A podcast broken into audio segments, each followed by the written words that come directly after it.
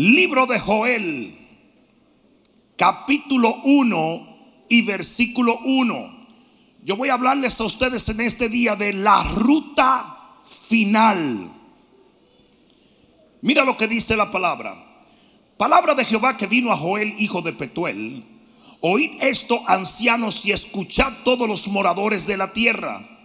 Ha acontecido esto en vuestros días y en los días de vuestros padres. De esto contaréis vuestros hijos y vuestros, y vuestros hijos a, a sus hijos y sus hijos a la otra generación. Lo que quedó de la oruga, esto es lo que se va a hablar, dice. Lo que quedó de la oruga se lo comió el saltón. Y lo que, lo que quedó del saltón comió el revoltón. Y la langosta comió lo que del revoltón había quedado. Despertad, dile al que está a tu lado, despertad. Borrachos. No fui yo. Es Jehová que está diciendo eso. Y llorad, gemid todos los que bebéis vino a causa del mosto, porque os es quitado de vuestra boca. Pon tu mano en el corazón y di, Padre mío, indícame, enséñame, instruyeme para que yo pueda discernir el tiempo en el cual estoy viviendo. En el nombre de Jesús, para dar el mejor aplauso que le hayas dado al Señor.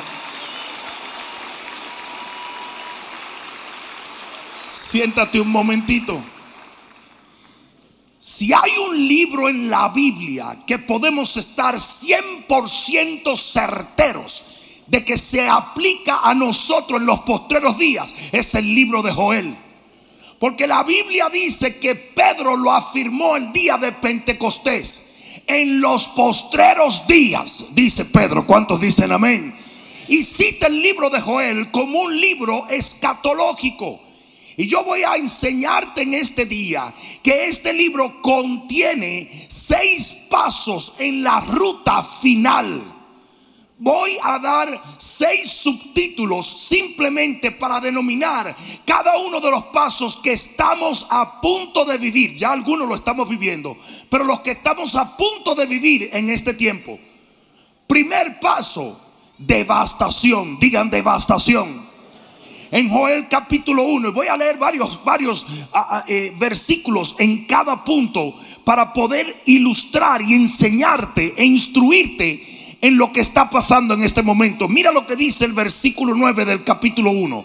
Dice, desapareció de la casa de Jehová la ofrenda y la libación. Los sacerdotes ministros de Jehová están en duelo el campo está asolado, se enlutó la tierra porque el trigo fue destruido y se secó el mosto y se perdió el aceite. Confundíos labradores, gemid viñeros por el trigo y la cebada, porque se perdió la mies del campo. ¿Cuánto lo han visto suceder en este momento? Millones y millones de personas a causa de lo que está sucediendo en el mundo están retenidos de encontrar la luz del Evangelio. Dice aquí, la vida está seca. Y así está la iglesia. Y pereció la higuera, el granado también, la palmera y el manzano. Todos los árboles del campo se secaron. Por lo cual se extinguió el gozo de los hijos de los hombres. El que no ha visto el estado, no juzgues por el estado en que está segadores. Nosotros nunca cerramos las puertas. ¿Me va a dejar solo? Pero las iglesias todavía están en un constante perecer. El gozo no existe. Tú no ves algarabía. Eh, eh, esto es un lugar totalmente extraño. No somos los únicos, pero sí somos de los que están llenos de gozo, llenos de gloria, llenos de victoria. Dice aquí, ceñíos y lamentad, versículo 13 sacerdotes, gemid ministros del altar, venid dormir en silicio, ministro de mi Dios, porque es quitada la casa de vuestro de la, casa de vuestros Dios la ofrenda y la libación. Cientos y cientos y cientos de templos cerrados, iglesias perdidas, Se considera que el 30% de las iglesias que cerraron a nivel global nunca volverán a abrir. Estamos hablando de millones de cristianos sin iglesia.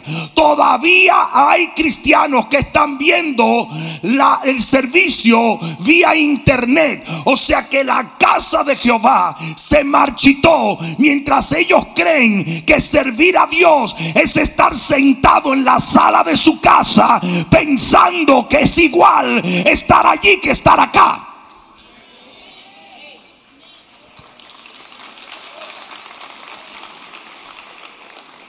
Iglesias de 18 mil personas le están llegando en 2 mil personas. Iglesias de 25 mil personas le están llegando 3, 3 mil, 4 mil personas máximo. Los templos están vacíos. La iglesia está desolada porque esta devastación fue profetizada y era necesaria para que los hombres y las mujeres de Dios entendieran que estamos viviendo en los postreros días, que la tierra está cubierta de tinieblas, pero que en el nombre de Jesús una luz gloriosa va a surgir en medio de todo este. Si se lo vas a dar, dáselo fuerte. Y tú no puedes juzgar el estado de la iglesia global con esto. Porque nosotros tuvimos el coraje. Y no digo que somos los únicos. Tampoco lo recomiendo para todo el mundo. Pero tuvimos el coraje de decir, no vamos a sucumbir ante el ataque y la presión diabólica de ser. Ustedes saben cuántas epidemias han pasado los últimos 50 años por la tierra, más de 36. En ninguna de ellas se le cerró el acceso a la iglesia a la gente. Es primera vez en la historia que no se le permite ir a la iglesia. Saben que cuando los comunistas tomaron Polonia, cuando los comunistas eh, se apoderaron de Rusia, como quiera no le prohibieron a la gente ir a la iglesia.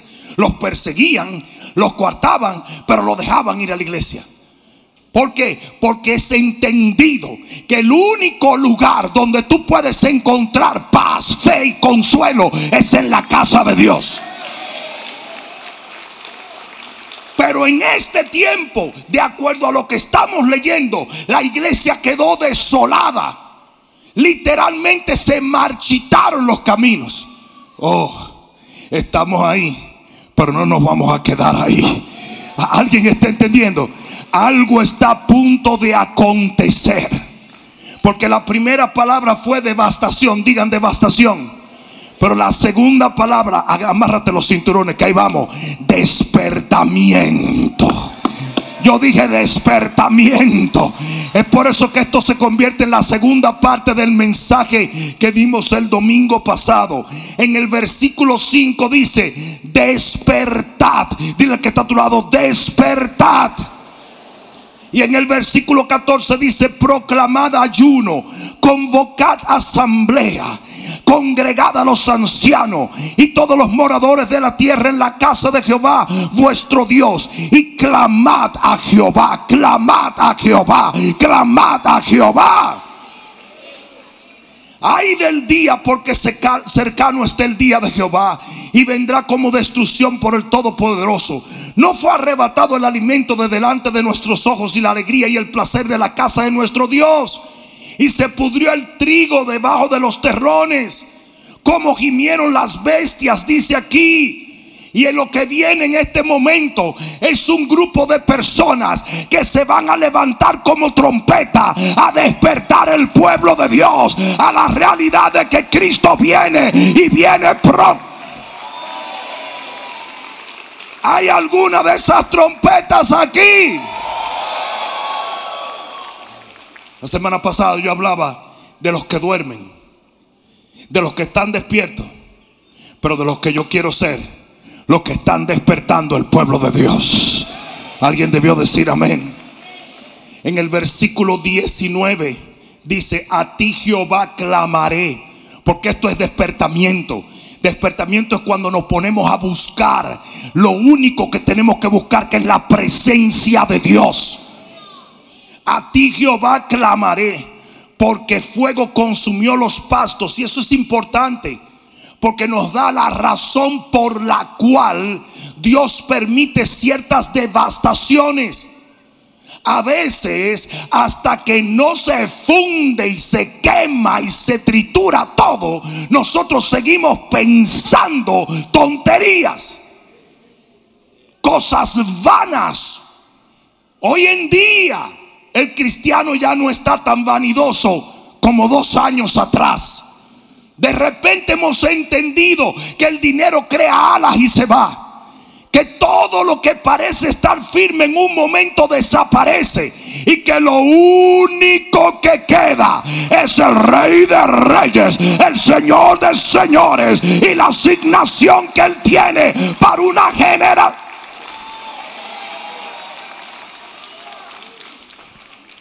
Aleluya. Dile que está a eso es para ti. Versículo 20. Las bestias del campo bramarán también a ti, porque se secaron los arroyos de las aguas y fuego consumió las praderas del desierto.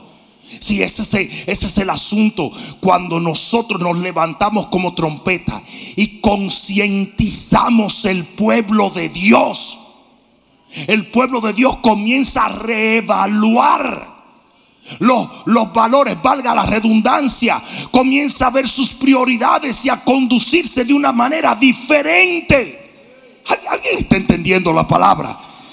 Esto es pura ruta. Primero llega la devastación. Y yo estoy creyendo que esto se refiere a lo que estamos viviendo en este momento. Pero luego llega el despertamiento.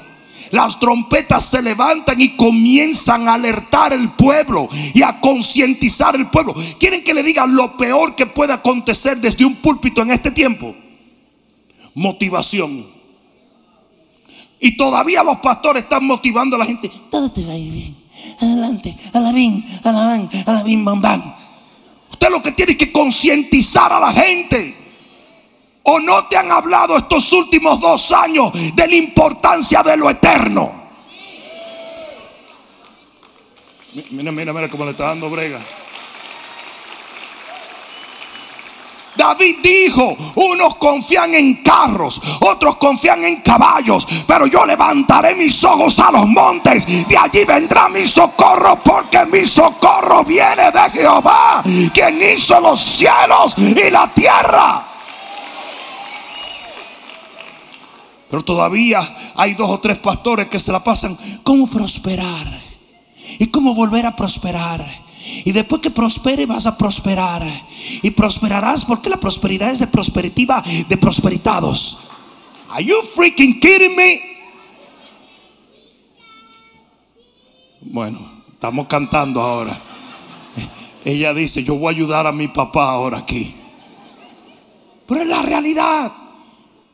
Hay pastores que se la pasan motivando una generación que tiene que ser concientizada. Usted tiene que entrar en convicción. ¿Usted sabe lo que es la motivación? La motivación es la musiquita que usted le pone a los bebés para que se duerman. Tin, tum, tin. Tin, tum, tin. Tin, tum, tin. Mira que él durmiéndose. Tin, tin, tin, tin, tin. Tin, tum, tin, tin. Tin, ton, tin. Tin, tin, tin, es el lullaby. Es algo para que tú te relajes. Entonces la motivación. Todo te va a salir bien. Ten paz. Estate tranquilito. Que todo va a ir bien. Pero tú sabes lo que es una trompeta.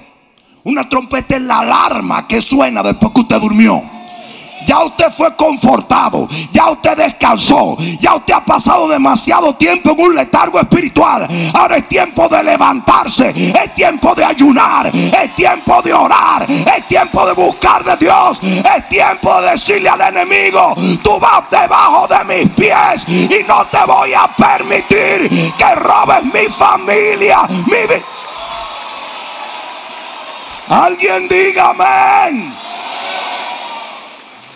Y dile al que está a tu lado, eso es para ti, eso es para ti, eso es para ti. Es por eso que dice Joel capítulo 2, versículo 1, allí mismo dice, tocad trompeta en Sión. y dad alarma en mi santo monte y tiemblen, no se duerman, tiemblen todos los moradores de la tierra, porque viene el día de Jehová. El día de Jehová está cercano.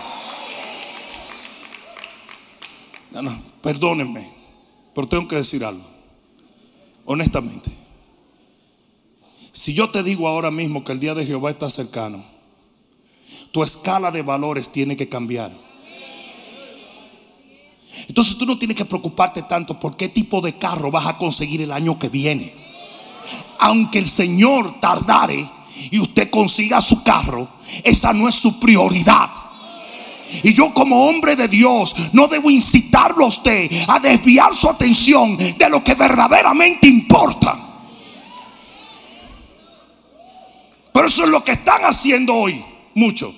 Están cantando lullabies. ¿Cómo se dice lullabies en español? Canción de cuna. Están cantando canciones de cuna y no trompeta de alarma. ¿Y cómo hacer más dinero? ¿Y cómo ser mejor? ¿Y cómo ser más inteligente? ¿Y cómo hacer? ¿Are you kidding? Do I care about that? Como si me importara a mí.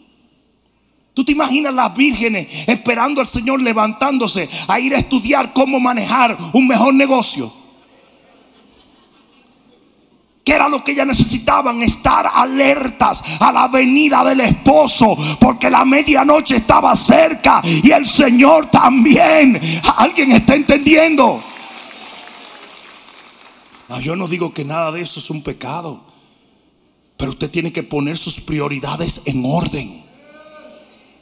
Dile que está a tu lado, te está hablando el Señor.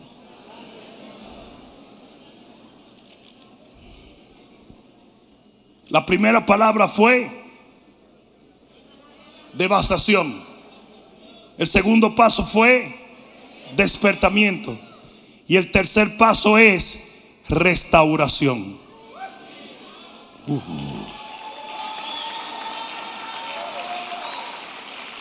Porque cuando usted se despierta, y cuando usted se arrepiente. Y cuando usted está bajo convicción. Y cuando usted dice yo lo he hecho mal. Pero lo voy a comenzar a hacer bien. Y voy a dar una vuelta en mi manera de ser. Y de pensar y de orar. Y voy a comenzar a buscarte. Para que acercándome a, ti. Tú te acerques a mí. Entonces mira lo que dice en Joel 2.18. Dice, ¿estás allí? Y Jehová, solícito por su tierra, perdonará a su pueblo. Pero para que Él te perdone, te tienes que despertar. Te tienes que concientizar, tienes que buscar de Él. Es por eso que esto viene después del despertamiento. Y el despertamiento está pasando ahora. Yo no sé si tú te estás dando cuenta, pero el despertamiento, el despertamiento está ahora. Y los hombres de Dios que tienen la suficiente integridad espiritual para predicar lo que se tiene que predicar van a cosechar gente en sus rodillas, gente humillada, gente buscando de Dios, gente poniendo a Dios primero. Y Jehová solicitó por su tierra perdonar a su pueblo. Y responderá Jehová y dirá a su pueblo, he aquí yo os envío pan, mosto y aceite. y seréis saciados de ellos. Y nunca más os pondré en oprobio entre las naciones, dice el Señor. Y haré alejar de vosotros al del norte y lo echaré en tierra seca y desierta. Su faz será hacia el mar oriental y su fin el mar occidental. Y exhalará su hedor y subirá su pudrición porque hizo grandes cosas. Tierra, tierra, tierra, no temas Alégrate y gózate porque Jehová hará grandes cosas.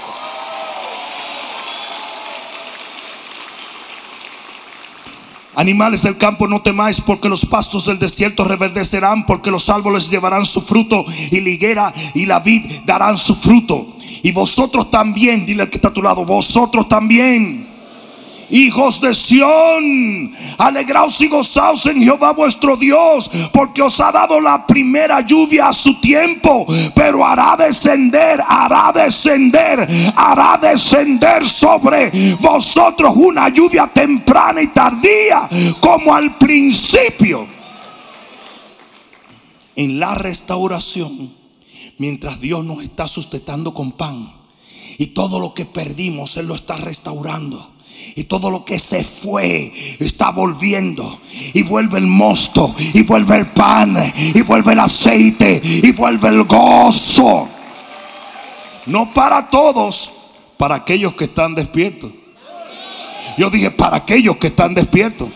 Para aquellos que están buscando de Dios. Para aquellos que se levantaron del polvo. Para aquellos que no están embriagados. O soñolientos. Sí, la lluvia temprana es una lluvia que cae en todo Israel. ¿Me escucharon? Pero la lluvia tardía es una lluvia que cae por secciones. Eso me lo dijo a mí un experto, un ecologista de esa región. Es un torrencial, pero cae por secciones. ¿Por qué? Porque la lluvia tardía no se recibe nomás por gracia, se recibe por clamarla.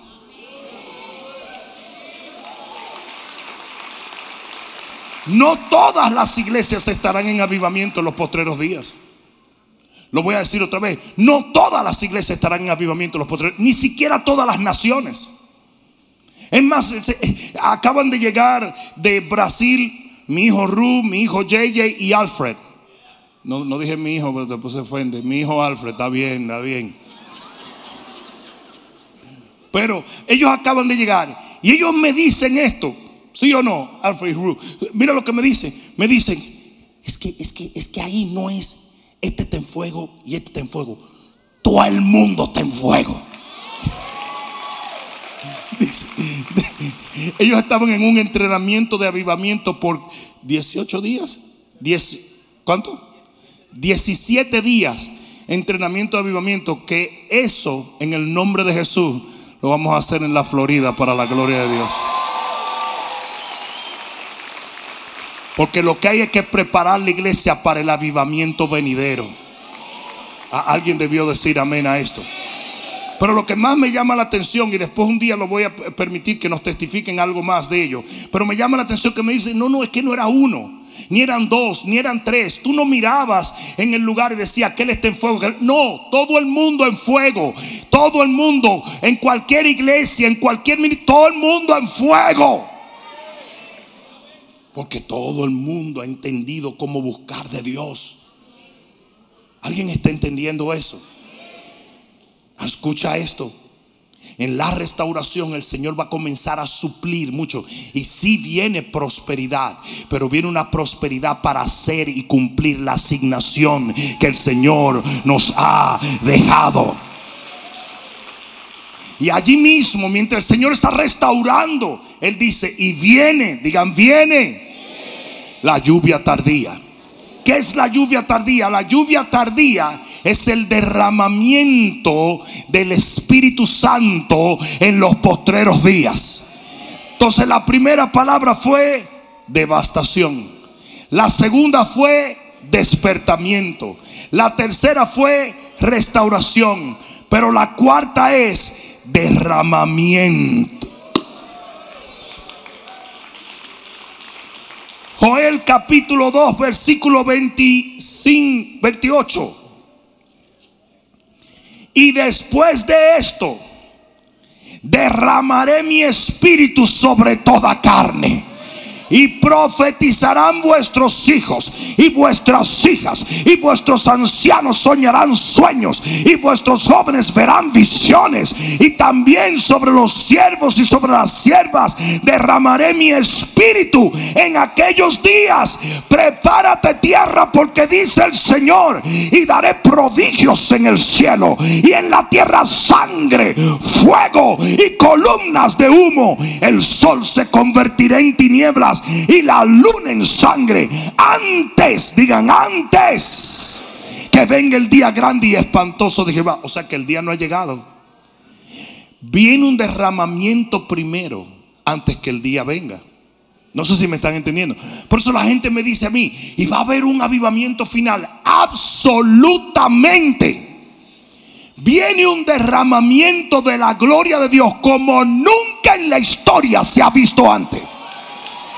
A mí no me importa qué avivamiento tú has estudiado, sea Azusa Street, o sea el avivamiento de Wells, o sea el avivamiento de, de Indonesia con Mel Tari. Cualquier avivamiento de África se va a quedar pequeño comparado con la gloria que el Señor está a punto de derramar en la lluvia tarde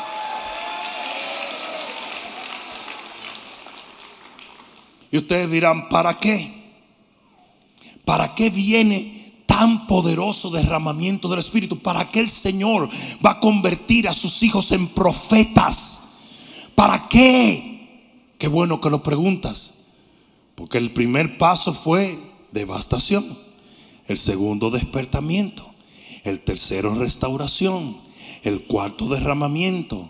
Pero el quinto cosecha. Y en Joel 2.32 dice, y todo aquel que invocare el nombre de Jehová será salvo. Porque en el monte de Sión y en Jerusalén habrá salvación, como ha dicho Jehová, y entre el remanente, entre el remanente, no en todo sitio, entre el remanente, el cual él habrá llamado. Alguien está supuesto a dar gloria a Dios en este momento. En el capítulo 3, versículo 11 continúa y dice, juntaos y venid naciones todas de alrededor y congregaos. Haz, de, haz venir allí, oh Jehová, a tus fuertes. Despiértense las naciones y suban al valle de Josafat, porque allí me sentaré para juzgar a todas las naciones de alrededor. Echad la hoz, porque la mies está madura. Eso es la cosecha final. Venid, descended porque el lagar está lleno. Los lagares se van a llenar de trigo. La multitud que va a venir a Cristo en este tiempo va a ser totalmente sorprendente para la gloria de Dios. Dice, rebosan las cubas porque mucha es la maldad de ellos. Muchos pueblos en el valle de la decisión porque secano está el día de Jehová en el valle de la decisión.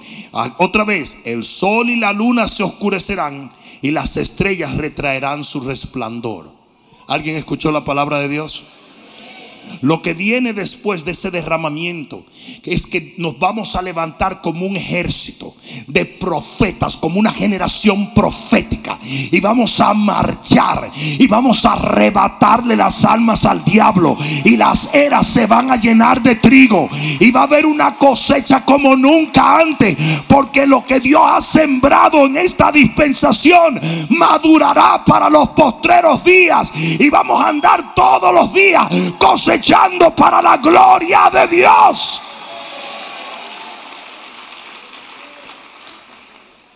Y el paso final en la ruta es culminación. Que es donde dice Joel capítulo 3 versículo 16. Y Jehová rugirá desde Sión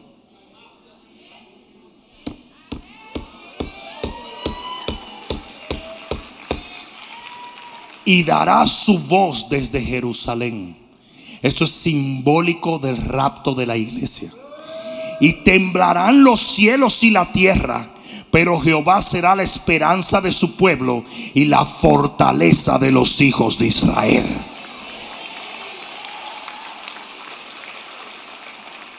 Y conoceréis que yo soy Jehová vuestro Dios, que habito en Sión, mi santo monte. ¿Por qué? Porque vamos a llegar a ese santo monte. Y vamos a conocer ese santo monte. Dice, y Jerusalén será santa y extraños no pasarán por ella. Porque mientras el rapto sucede, la restauración del pueblo de Israel está siendo obrada, aunque culminará en un juicio. Hasta ahora me están entendiendo. Sucederá en aquel tiempo que los montes destilarán mosto y los collados fluirán leche, tal y como lo prometió el Señor, que fluirá leche y miel, y por todos los arroyos de Judá correrán las aguas, y saldrá una fuente de la casa de Jehová, y regará el valle de Sitín. Y Egipto será destruido y Edom será vuelto en desierto asolado por la injuria hecha a los hijos de Judá, porque derramaron en su tierra sangre inocente. Pero Judá será habitada para siempre y Jerusalén por generación en generación. Alguien debió decir amén a la palabra de Dios. Si alguien me ayuda en el piano, le agradezco. Pero escucha esto. Esta es la ruta final. Estamos viviendo una devastación que ha sido profetizada. Y hoy en día estamos en momentos críticos donde una gran parte de la iglesia a nivel global ha visto secar el santuario de Jehová. Fíjate que específicamente dice los santuarios. Porque la casa de Jehová ha sido puesta en peligro. Y escucha esto. Si usted es un cristiano nacido de nuevo, lleno del Espíritu Santo, y usted todavía está sentado en su casa, viendo un servicio, shame on you. Es una vergüenza.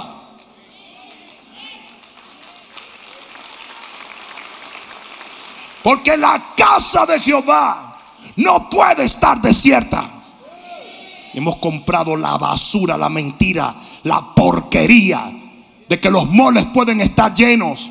Y pueden estar llenos los Publix, y pueden estar llenos los Walmart, y pueden estar llenos los Costco, pero el cristiano no va a la iglesia. Despiértate, iglesia. Despiértate.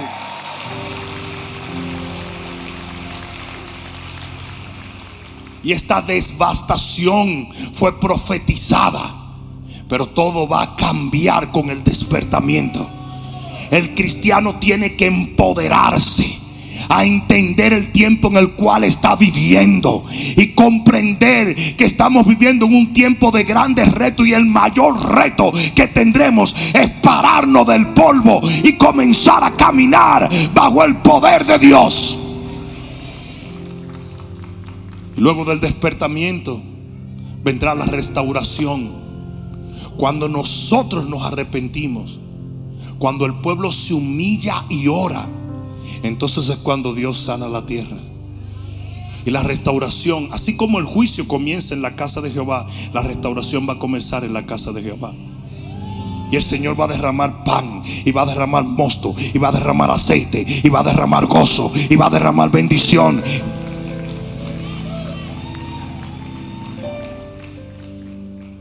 Después de la restauración vendrá el derramamiento del Espíritu Santo. Porque solo aquellos que busquen, mira lo que dice la Biblia, el Padre no negará de su Espíritu a aquellos que se lo pidan. Si usted lo busca, usted lo encuentra. La Biblia dice, me buscarás y me vas a encontrar porque me buscarás con todo tu corazón. Eso quiere decir que hay gente que puede buscarle, pero buscarle sin el corazón completo y ese no lo encuentra. Y la iglesia tiene que entender que la lluvia tardía vendrá sobre aquellos que tienen hambre y sed de ver esa lluvia sobre sus vidas. Y vendrá un derramamiento y los la gente más ordinaria como nosotros van a ser convertidos en una generación profética donde hijos y hijas, ancianos, van a ver visiones y van a tener sueños y van a ver cosas poderosas para la gloria de Dios. ¿Por qué Dios va a empoderar a esa generación? Fácil. Porque la cosecha más grande de almas acontecerá en este tiempo.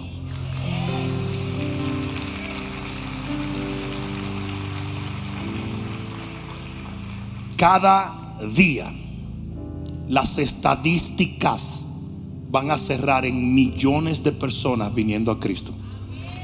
Cada día. Ustedes saben por qué nosotros estamos preparando remodelación en este lugar. No es para ponerlo más bonito, aunque lo vamos a poner más bonito. porque ustedes lo merecen también. Pero es para ampliar el arca, porque la Biblia dice que los postreros días serán como los días de Noé, y en los postreros días se van a construir cosas físicas para asegurarnos que tenemos alcance de que todo aquel que Dios quiere en el arca esté.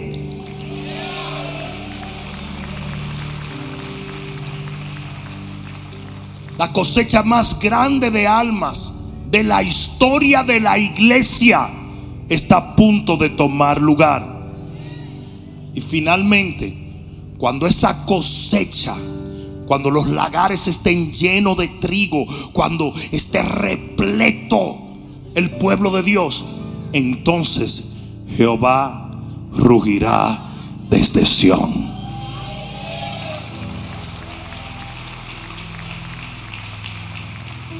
¿O no es eso lo que el capítulo 26 del libro de Mateo dice?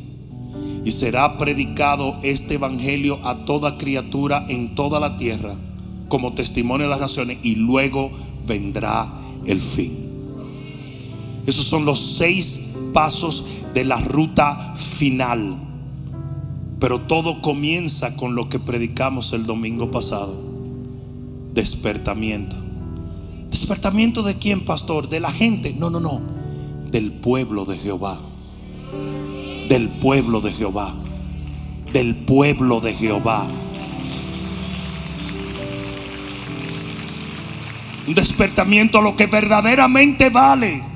Un despertamiento a buscar de Él, un despertamiento a vivir para Él, un despertamiento a alejarnos del pecado y a comenzar ansiosa y obsesivamente a buscar el rostro del Todopoderoso Dios.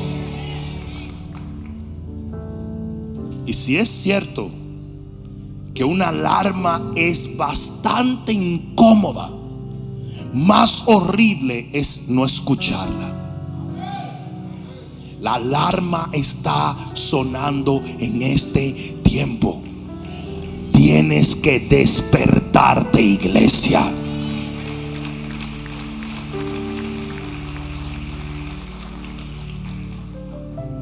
Lo que yo dije hace un momento lo dije no en un mal espíritu. Lo dije en todo respeto. Y lo advierto constantemente y se lo digo a los pastores que están bajo nuestro liderazgo. Ustedes tienen que cambiar su mensaje. Este no es un tiempo de motivar. Este es un tiempo de concientizar. Este es un tiempo de que el cristiano entre en la iglesia y sea quebrantado completamente por las palabras de Dios. Y salga de aquí, llegue a su casa y diga, ¿sabes qué? No voy a vivir como he estado viviendo. No voy a hablar como he estado hablando. No voy a pensar como he estado pensando. No voy a dormir como he estado durmiendo. No voy a seguir.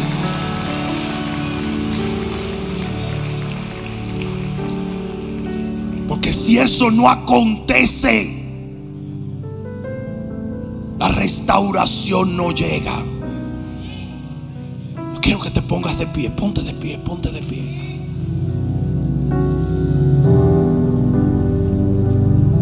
La hora está avanzada, iglesia. El tiempo es corto. Y hay una demanda del Espíritu de Dios de que nosotros rompamos con un estilo de vida que no glorifica al Señor. No podemos seguir perdiendo el tiempo. El que va a ser de Cristo, el que va a buscar del Señor, el que va a caminar en esta ruta final, tiene que hacerlo despierto.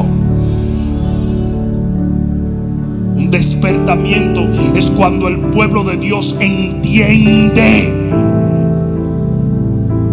lo que verdaderamente importa. Mi pregunta para ti pueblo en este día y no solamente a ustedes que están presentes aquí, sino a muchos que nos están escuchando en las diferentes plataformas.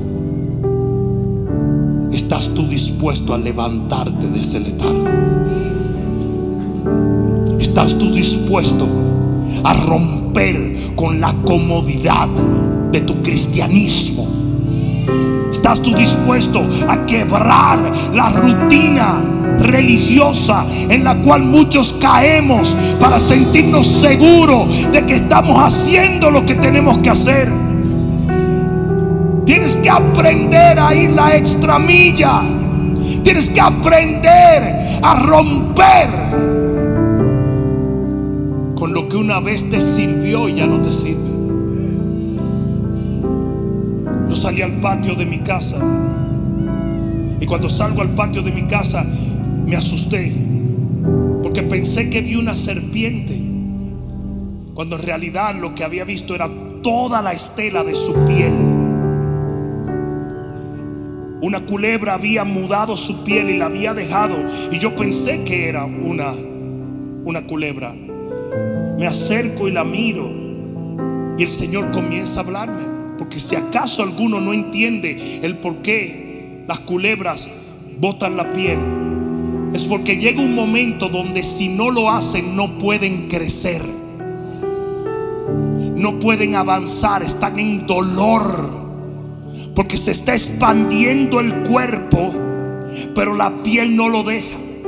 Y ellas voluntariamente se desprenden la piel para poder avanzar, crecer y, y por verse más poderosas. Y así mismo es el cristiano en este tiempo. Usted ha hecho muchas cosas buenas, pero es tiempo de hacer más, de buscar más, de ir por más.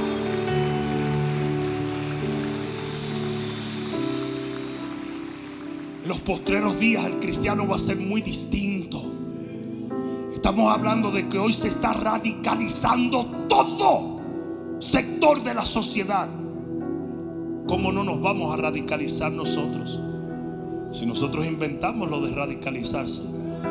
Nadie es más comprometido que el hombre de Dios y la mujer de Dios. Si yo les voy a decir una cosa. Todos los días que yo vengo a este lugar y hay momentos en que vengo agotado porque estuvimos viajando y durante la semana salimos, entramos, pero cada día que yo me paro en este púlpito, yo siento un gozo tan grande. Pero un gozo tan grande. Porque sé que estoy parado delante de una generación de gente radical para Cristo. El segador no piensa como muchos otros. No vive como muchos otros. No actúa como muchos otros. You're crazy. You're nuts. Es una locura lo que hay aquí. No sé que vamos a hacer un servicio de oración. No, no. 12 horas. 12 horas. No dije que vamos a hacer un ayuno el sábado. No, hombre, no. 21 días. 21 días. No dije que vamos a hacer una reunión de liderazgo. No, un seminario. Es un seminario. No dije que vamos a alcanzar. Vamos a traer un amigo. No, 4 por 4, chicos. 4 by 4, todo terreno. All terrain, baby. Es una locura. Es una locura. Pero eso es lo que va a tomar en los postreros días. Ayer se hizo la presentación de los niños.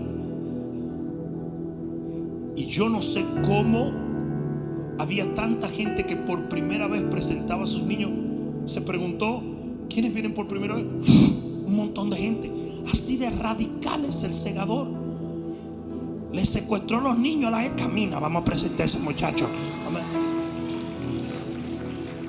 nuts. Eso es lo que va a tomar. Va a tomar una generación así de radical para caminar esta ruta final. Mi pregunta es, ¿cuántos quisieran ser parte de esa generación? Acércate un momento. Acércate un momento. Gracias Señor, gracias Señor. Espíritu, Espíritu, Acércate y levanta tus manos al cielo. desciende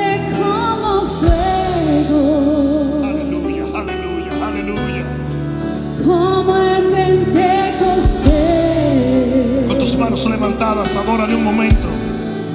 y lléname de nuevo. Espíritu, Espíritu, Espíritu,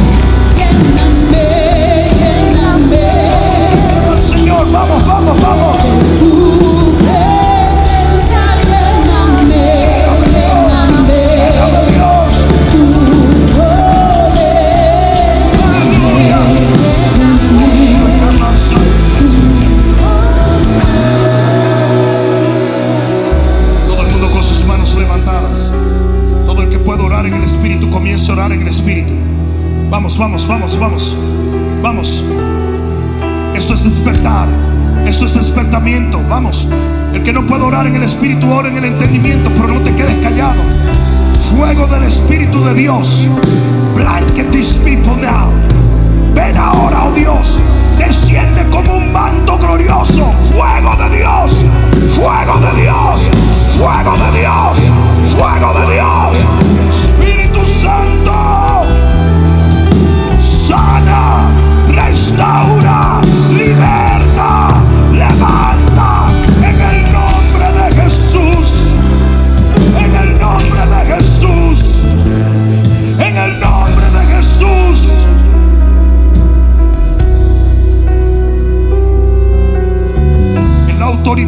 Señor me confiere como su siervo, yo vengo en contra de toda opresión que mantiene el pueblo de Dios soñoliento. Todo espíritu de sueño ahora se va en el nombre de Jesús. Comando y ordeno por el Espíritu de Dios un despertamiento en el pueblo de Jehová. Awaken people of God.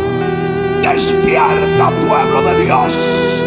En el nombre de Jesús. Wake up. Despierta pueblo. Porque Dios está a punto de hacer todo lo que ha prometido a esta generación. Y tú debes ser parte de esa restauración. En el nombre de Jesús. En el nombre de Jesús. En el nombre de Jesús. Este es un buen momento para arrepentirte de cualquier cosa que simboliza muerte o sueño espiritual. cualquier cosa que está obstruyendo tu vida y la gloria que Dios ha prometido sobre tu hogar. Suéltala en el nombre de Jesús. No pongas en riesgo tantas cosas por unas simples tontadas en el nombre de Jesús. No tiene sentido. No tiene sentido. Repite ahora, Padre, en el nombre de Jesús, yo me arrepiento de todo letargo espiritual. Y hoy despierto mediante tu palabra y por el poder de tu espíritu para cumplir con la asignación que tú me has confiado como iglesia, como familia, como matrimonio. Enos aquí listos y dispuestos a marchar en la ruta final. En el nombre de Jesús, el que lo crea diga amén. Oh, no, no, no, dáselo más fuerte, iglesia, vamos. Vamos, vamos, vamos, vamos, vamos, vamos, vamos, vamos, vamos, vamos. Aleluya. Aleluya. ¿Cuántos dan gloria a Dios en este día? Dile al que está a tu lado, estamos en ruta, estamos en ruta, estamos en ruta. Bishop Rudy Gracia aquí, invitándote a que nos sigas en todas las plataformas sociales donde podrás escuchar la voz de Dios a través de nuestras palabras y podrás ser edificado en lo que es la fe, la cual es nuestra victoria.